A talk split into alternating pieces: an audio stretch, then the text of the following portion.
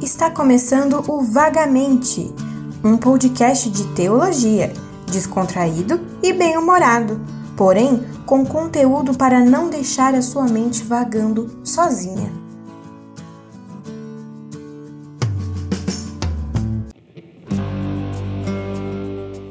Fala aí, ô Brasa Viva no Altar, como é que vocês estão? Eu saúdo vocês com a esplendorosa, maravilhosa, grandiosíssima paz do Senhor. Amém, irmãos. E aí, galera? Começando só com uma piadinha aqui, o nosso mais um Vagamente, nossa série de introduções ao Novo Testamento. Isso aí, né, Geralt? É isso aí. Estamos contentes com essa série. Tem sido bom para nós. Espero que tenha sido bom para vocês também, né? Vamos lá, né? Então hoje nós damos continuidade falando hoje sobre a epístola, carta aos Efésios. E começamos de onde? Do começo. Claro, é óbvio, né? A resposta mais óbvia, né, cara? Mas antes disso, uh, o que poderíamos falar dessa carta bem rapidamente? Ah, cara, eu gosto dessa carta, velho. Eu já li ela algumas vezes. Um dos meus textos preferidos está nela né, que é Efésios capítulo 2, onde ele fala da, de que nós não podemos fazer nada, né? Somos salvos pela graça por meio da fé. Então, é um texto que sempre mexeu muito comigo, eu gosto de lembrar, de ler, e é uma boa carta, cara, para quem está precisando aí de, uma, de um empurrãozinho, de uma boa base. Vai, vai na fé que, é, que vai dar bom. Vai em Efésios. Tem fé em Efésios aí. Tem uma dica aí, pessoal. Pá! Que sacada maravilhosa, cara. Então é realmente uma carta, não poderíamos dizer menos do que magnífica, né? Porque é, é realmente como pisar em solo sagrado, vamos dizer assim. Solo salgado? solo sagrado. uma carta realmente muito rica em conteúdo, em prática, em aplicação. Então tem um pouco de tudo. Realmente é, é uma carta que já falou muito comigo. Acho que o meu texto favorito dela é do capítulo 4. Então ela onde ele trata sobre o andar dos filhos da luz, como eles se portam, a sua conduta. Mas sem mais delongas, vamos dar início aqui à nossa introdução, falando de algumas questões técnicas, práticas dessa carta, iniciando pela autoria dela. Quem é o autor dessa carta, Gerard? Segundo o capítulo 1, no versículo 1, ela foi escrita por Paulo, onde ele diz que é ele que está falando ali, né? Então, apesar de haver aí algumas né, pessoas que dizem que não é, outros dizem que é, então não há algumas pessoas questionam por causa do estilo de linguagem, mas o texto canônico está dizendo que é, então a gente acaba indo por essa via, né? Tem alguns até que questionam, dizem que essa carta é escrita por um impostor se passando por Paulo. Mas o cara era bom, hein, cara? Se ele for um impostor, ele era um impostor do bem, então. É. Mas. Boas ideias. A maioria dos estudiosos concorda que o autor é Paulo.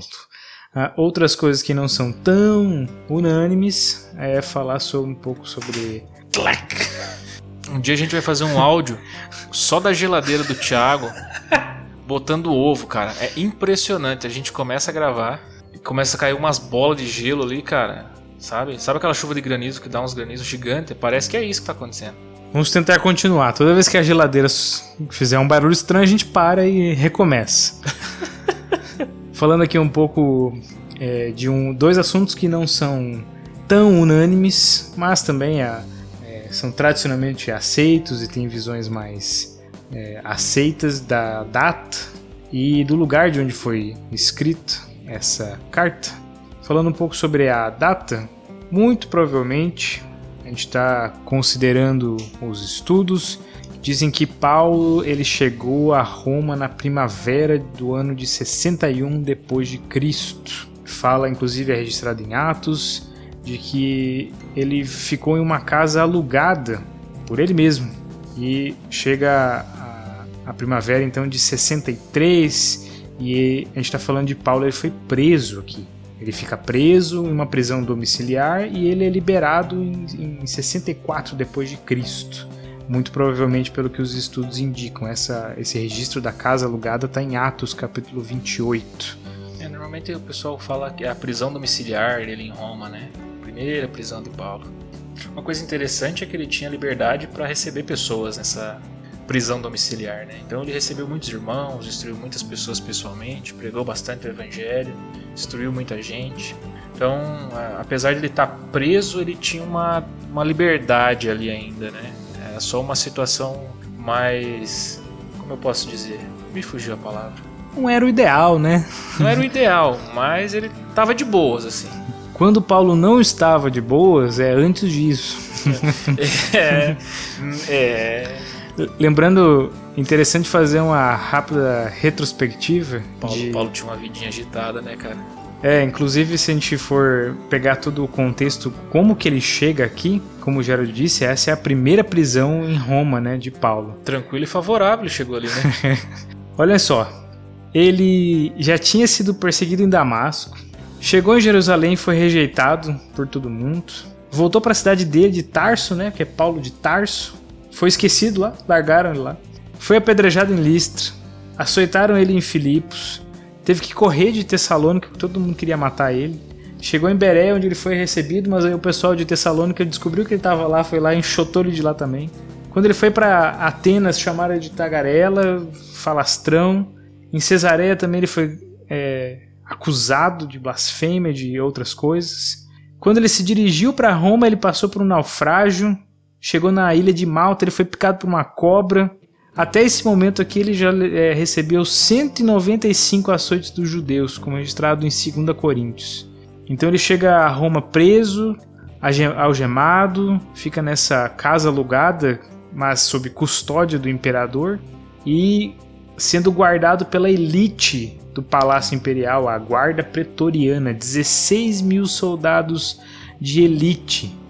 É, não que eles ficassem ali o tempo todo, né, gente? Havia um rodízio ali é, segundo os, os, teólogos, ele ficava acorrentado a dois soldados, um de cada lado. Então você pensa, Paulo evangelizou uma galera, hein? É nesse contexto que o apóstolo Paulo, aqui o nosso veterano missionário, ele vai escrever para essas cartas para as igrejas nas províncias da Macedônia e da Ásia Menor, porque essas são as cartas da prisão, né? Efésios está é, nesse contexto aí junto com Colossenses, a Filemon, Filipenses. Então são as cartas da prisão. Acho que para quem a epístola foi escrita tá bem, bem claro, né? É os Efésios. Né? Só por via de dúvida a gente vai confirmar mais uma vez. Apesar, né? apesar de os manuscritos antigos, alguns antigos não trazerem essa informação de que é para Éfeso e gerar uma pequena discussão, pode ser que seja para Éfeso, talvez seja para as igrejas da Ásia Menor e Éfeso é a mais importante. Tem um pouco de discussão aqui nessa questão, mas tudo indica que realmente o destino é Éfeso, realmente. Então, onde que fica essa cidade, né? Ela é situada na costa ocidental ali, uma capital de uma província romana da Ásia Menor, que onde a gente conhece por Turquia hoje. E era um, um, o maior centro comercial daquela região. Então era uma cidade bem, bem imponente. Chegou a ter mais de 300 mil habitantes. É, cara, para pra pensar. 60, mais ou menos 60 depois de Cristo, uma cidade com 300 mil habitantes. É o tamanho da cidade de Cascavel, por é. exemplo. 330 mil habitantes tem aqui. É, nossa cidade aqui, né? Então, cara, era uma cidade imponente pra época. Muito imponente. Era uma metrópole. E também ela serviu de sede. Um dado importante é ela serviu de sede para Paulo durante a sua terceira viagem missionária. E ele tinha então ali uma, um, uma grande afeição por aquele povo, ele, ele, gostava daquela gente, por também ter tido esse tempo ali, foi bastante tempo né, que ele ficou ali usando ela como base. Outro negócio que a gente tem que lembrar é que, bem, uma cidade grande assim, naquela época, era uma outra coisa, ela era rica, uma cidade muito rica, então ela tinha uma economia muito próspera que no primeiro século ali ela servia como um centro administrativo para o governo romano. Era como se fosse um centro industrial ali, né? Seu comércio movimentava muito, muito dinheiro. Uh, ela, então ela tinha esse sucesso econômico, né? Uh, mas a maior parte desse sucesso não era só sobre, sobre movimentações, sobre ser um centro comercial. Estava ligada aos uh, centros religiosos. Estava ligada à religião. Era uma cidade importante e também uma referência religiosa ali da época. Mais especificamente, a gente está falando do, dos templos da deusa Diana ou a deusa Artemis, né? Diana é o nome romano e Artemis é para os gregos, como ela é a deusa conhecida. É um, uma deusa, provavelmente os estudos indicam que era a deusa, uma das deusas mais adoradas ah, pelos povos pagãos. Ela era muito conhecida no mundo antigo, uma deusa relacionada à caça, aos animais selvagens, a outras outras questões mas era realmente uma questão da cidade que movimentava a cidade e os, os templos religiosos. Esse templo, a essa deusa, a deusa Artemis ou, a, ou Diana, como você preferir, ele foi considerado uma das sete maravilhas do mundo antigo. Então vocês imaginem como era imponente isso. Há alguns dados então sobre esse templo, por que, que ele era considerado essa grande maravilha do, do mundo antigo. Ele media cerca de, cerca de 3.500 metros quadrados, é bastante contava com mais de 100 colunas que alcançavam aproximadamente 18 metros de altura. Então, cara, dava para ver de longe esse negócio. Vocês já foram, para quem é aqui do, do oeste do Paraná, ou também quem é de fora, já ouviu falar do show rural? Deve ser mais, é mais ou menos a extensão do show rural em torno de, se eu me, me recordo, seria metade do que é hoje. Tentem imaginar 3.500... Isso é o templo. O templo, 3.500 metros quadrados. Vocês conseguem imaginar o tamanho da casa de vocês? 60, 70, digamos que melhor 100 metros quadrados. Imagine, 3.500 metros quadrados de templo. Era grande. e um detalhe de por que essa deusa era muito famosa, muito adorada, né? incluía, é porque incluía sacrifícios, gostavam no sacrifício, mas o que eles mais gostavam era da prostituição cerimonial. Se eu não me engano, também havia nessa cidade o templo do, de Apolo. Então, na, na, no templo da deusa Diana existiam as é, sacerdotisas ali, que eram como prostitutas cultuais, vamos dizer assim. E no templo do deus Apolo haviam os sacerdotes, que também se prostituíam. Então, assim, havia então é, essa era muito famoso por causa disso. Um povo que, que gostava muito desse tipo de culto. Ela também tinha outros edifícios monumentais na cidade de Éfeso, né? Haviam palácios romanos, casas luxuosas, casas de banho luxuosas. Tinha até um templo ah, dedicado ao imperador, a adorar o imperador. E aqui também existe a grande, a grande e famosa biblioteca de Celso, né? E também movimentava artes e filosofia, né, se desenvolvia muito em Éfeso, havia escolas de filosofia, havia teatros, bibliotecas, como eu já disse. E uma outra coisa interessante é que Éfeso é uma das sete congregações da Ásia Menor a qual João é instruído a escrever no Apocalipse. Né? Quando Jesus manda ele escrever uma casa, sete igrejas, e ele escreve a Éfeso também. Então, a partir desse contexto, pessoal, conseguiram imaginar a, a cidade, a situação que está acontecendo é nesse contexto em que Paulo ele está escrevendo. Vamos imaginar, você tem dentro de uma grande cidade, uma grande metrópole, em que você tem o templo da deusa Diana, o Artemis, e o templo do deus Apolo que era o deus Sol, ou um dos, um dos deuses principais do panteão. A gente não sabe exatamente, mas vamos fazer uma, uma, um exercício de imaginação. Imagine que está um de cada lado da cidade e a igreja está no meio. Claro que provavelmente não era isso, mas para a gente conseguir imaginar, você tem uma igreja no meio desse contexto. Paulo, ele era provavelmente o mais qualificado para escrever de forma inteligente para esse povo, porque você tem aí nessa igreja uma divisão étnica e cultural muito grande, porque você tem os judeus que se converteram ao eles não chamavam assim, mas é o que a gente entenderia como o cristianismo, é, e você tem os gentios também se convertendo. Então aí você tem uma, uma guerra cultural de os judeus com todos os seus rituais, com a lei de Moisés, é, e agora compreendendo o que é a verdade do Evangelho, e um povo extremamente pagão inserido numa cidade em que essa cultura de adoração aos deuses é muito forte e influencia tudo. Imaginem, por exemplo, quanto dinheiro um ourives não fazia nessa cidade. Ourives é um, um artesão de, de metais preciosos, então você tem dois deuses principais numa cidade que é movimentada por isso Então imagine a quantidade de dinheiro que ele não ganhava com é, imagens, estátuas, diversas coisas de metais relacionadas aos deuses. É nesse contexto, nessa situação que Paulo está escrevendo. Então ele tinha noção da perseguição que aconteceria e de como a igreja de Éfeso tinha que ser extremamente qualificada e bem conduzida, bem instruída em como ser testemunha, de como ser é, um povo que tivesse uma conduta coerente com os, os ensinos de Cristo.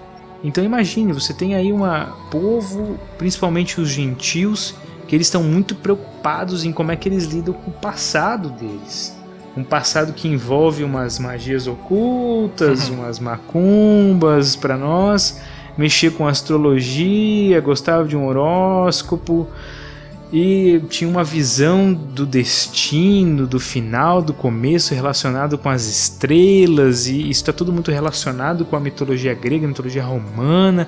Então é uma salada cultural e aí você está no meio da cidade extremamente imponente com toda essa cultura, você tem uma igreja.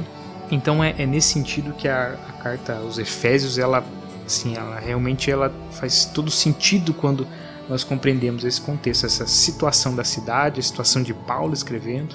É, é bom, é bom esse, essa contextualização, porque se você vai ler a carta em si, você não vê Paulo é, respondendo questões, como em algumas cartas, ou apontando, ou falando, ó, oh, eu estou sabendo que está acontecendo isso, chamando a correção. Ela não tem ali um, um objetivo pré-estabelecido, né? Não tem nada polêmico acontecendo, eles não estão se desviando, mas é engraçado que na nessa carta é, Paulo está estabelecendo uma base, né? Quer dar a base, a causa, o objetivo e o fim da igreja dos fiéis em Cristo. Então ele, apesar de não haver uma, uma crise né, tão exposta, né, como 1 Coríntios, uhum. né, uma igreja bem tranquila, inclusive, né, na, na, sua primeira carta, você não vê isso nessa carta. Você vê ele discorrendo o assunto, embasando, e, ele não, não, fala assim, ó, oh, isso aqui e tal, e dá uma cajadada, assim como ele faz em, aos Gálatas.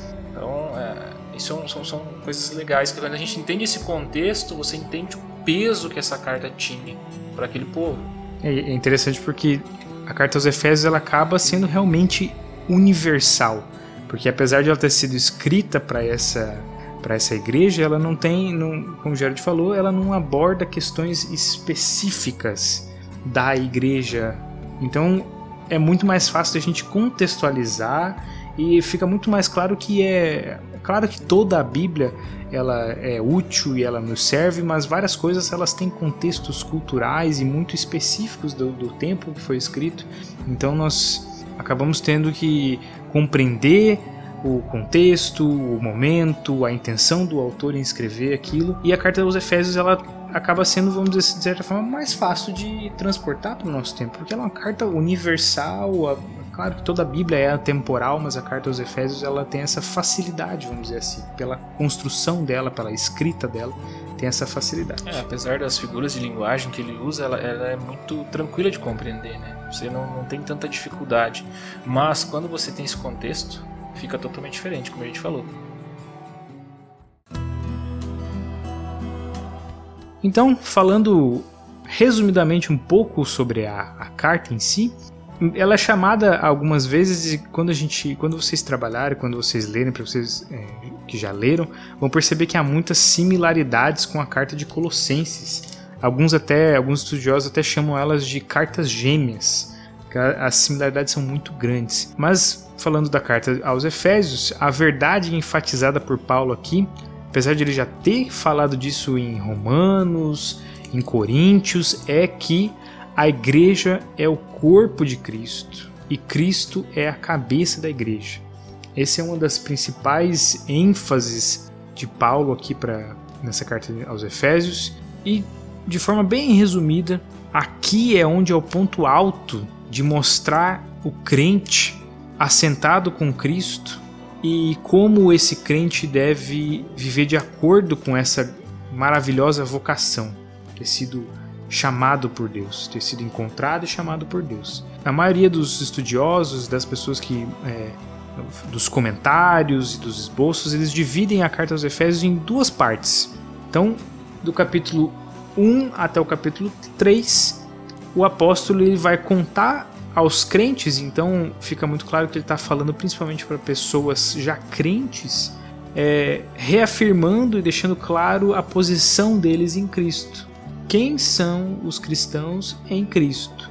E já no, dos capítulos 4 até o 6, ele vai dizer: agora que vocês entenderam quem vocês são em Cristo, o que, que vocês devem fazer? Como vocês devem agir de acordo com essa bênção recebida? Bem, como o Tiago disse, é normal o que a gente viu é que eles, dividem realmente, a maioria dos teólogos dividem nesses dois pontos, né? divide ela em dois. Um ou outro que faz um comentário em um capítulo ali, mas, é, mas não foge muito disso aqui também, ele só dá uma ênfase maior em, em algum conteúdo que ele queira dar, cada, cada autor tem a sua, sua maneira de escrever, né? Mas eu vou dar aqui tipo os, uns pontos para vocês, como se fosse um resumo ali, mais ou menos para vocês entenderem os temas que ele vem tratando como o Thiago falou, é, a primeira parte a primeira parte é, é como se ele estivesse doutrinando. Ele vem falando sobre nossos bens espirituais em Cristo, da parte do Pai, do Filho, do Espírito. Ele faz uma primeira oração pedindo iluminação. Ele também fala da nossa situação espiritual em Cristo, né? que é a parte que, que é o capítulo 2, que eu falei que eu gosto bastante da carta uh, que ele fala aqui de, sobre exaltados e assentados no trono. É, ele faz uma segunda oração também, pedindo por capacitação. E, e essa seria aqui a, a, primeira parte. Na segunda parte é como se ele estivesse falando assim: agora vocês entenderam isso, agora vamos os seus deveres, seus, seus direitos e deveres. Quase que é isso assim que você tá, que ele divide aqui. Uh, então ele fala sobre andar em união, sobre andar em pureza, andar é, de um modo diferente dos gentios. Então você pega esse contexto todo que a gente falou. Então, ó, vocês devem andar diferente desse povo aí. Uh, andar em amor, andar como filhos da luz, andar com cuidado, né? Pois haviam muitas é, ciladas ali também, então tem que ser cuidadoso. Andar em harmonia. Ele fala sobre maridos e esposas, pais e filhos, senhores e servos, e ele fala sobre andar em vitória basicamente são esses aí os, os pontos né, que a gente encontrou que são mais relevantes ali, né? Ser as divisões. E acredito que os, uma figura também utilizada aqui em Efésios muito comum e que às vezes é, é uma das mais conhecidas é essa figura que, eles, que ele usa de Cristo é, sendo o noivo e a igreja sendo a noiva de Cristo.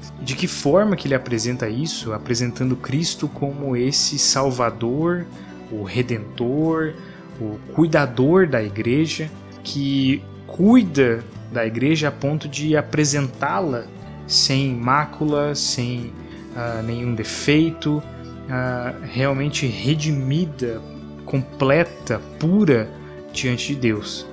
E ele faz essa relação também e apela aos homens e mulheres esses deveres conjugais de compreenderem é, como ele fala, porque o marido ele é o cabeça da mulher, como Cristo é o cabeça da igreja, que é o seu corpo do qual ele é o Salvador. Isso lá está em Efésios 5.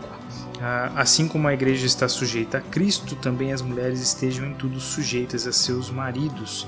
Mas ele vai falar: Maridos, ame cada um a sua mulher, como Cristo amou a igreja, entregou-se por ela, para santificá-la, tendo purificado, para apresentá-la como igreja gloriosa, sem mancha, sem ruga ou coisa semelhante, mas santa e inculpável.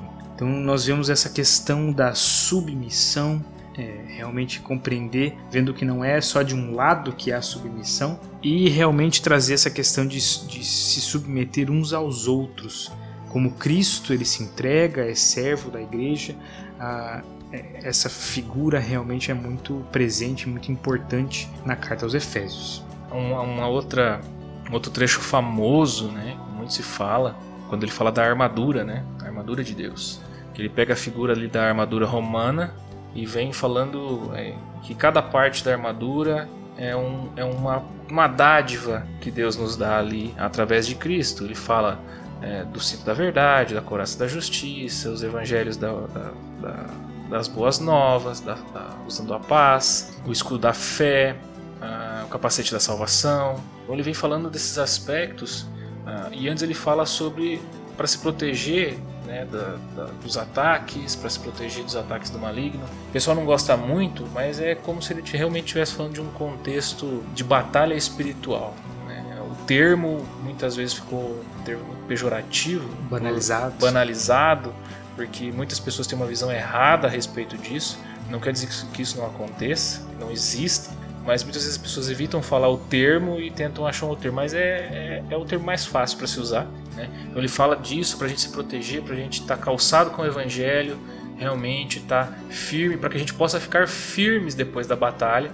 É, isso, é, isso é muito interessante, então ficar firmados nas coisas que Cristo nos dá e, e para que a gente possa é, continuar caminhando com Ele. Então é um trecho muito famoso, fica aí mais um incentivo para você estudar essa carta.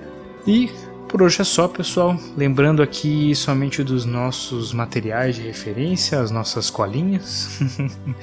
Nós continuamos utilizando agora o comentário é, expositivo de João Calvino, que ele faz da carta aos Efésios. Ah, nós também estamos utilizando ah, o comentário é, bíblico do pastor Hernandes Dias Lopes Além disso, também o comentário bíblico expositivo do Warren Wiersbe, também muito interessante. Ah, e além disso, também o comentário histórico-cultural da Vida Nova, que traz questões bem específicas da história e da cultura, um, um material também muito bom. Além de das referências que nós temos utilizado, queremos aqui deixar o nosso agradecimento à minha esposa Samila, que hum. se encontra em cárcere privado. No ar-condicionado. Claro. No ar-condicionado, é claro. Mantendo a, a cachorra quieta. Quietinha, nossa cachorrinha aqui para não fazer barulho. É, porque a geladeira já faz barulho suficiente. Ah, agradecer aí a minha esposa também por ter me liberado para vir, né? Brincadeira, é um amor. É isso aí. Muito obrigado. Obrigado por aguentar a gente. Foi um pouco mais curto do que o outro, com certeza. Né? Não tem tanto assunto pesado para se tratar aqui, digamos assim. Então acaba que a gente, parte do contexto fica um pouco mais tranquila da gente lidar, é mais histórico, não tem tanta conceito teológico para a gente trabalhar numa introdução. Mas é isso aí, galera. A gente vai continuar com esse projeto. Se você gostou, deixa o seu like lá na thumb do Instagram, Logo no final vai ter o um recadinho aí dizendo onde você acha que encontra a gente. Curta, compartilha, compartilha esse, esse conteúdo se você gostou, é, para que mais pessoas possam ter acesso, mais pessoas possam ser edificadas, possam ter essas informações também, é, porque muitas vezes é difícil, porque tem muita leitura para se fazer, tem muita gente que não acaba tendo um pouco de dificuldade de ler. Então a, a ideia aqui é facilitar para que o povo de Deus compreenda melhor a palavra de Deus.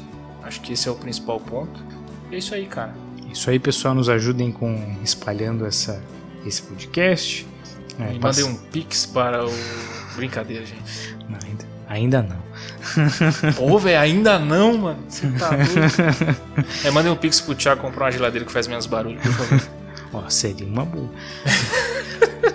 Mas é isso, pessoal. Fiquem com a graça e a paz do nosso Senhor Jesus Cristo. Amém. E a, até a próxima. Até, galerinha.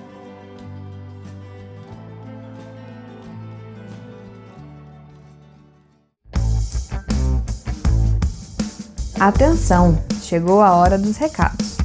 Se você gostou do nosso podcast, dá uma moral pra gente. Estamos em várias plataformas. No Instagram, vagamenteoficial. No Spotify, Vagamente. A página do Facebook, Vagamente. YouTube, Vagamente Podcast.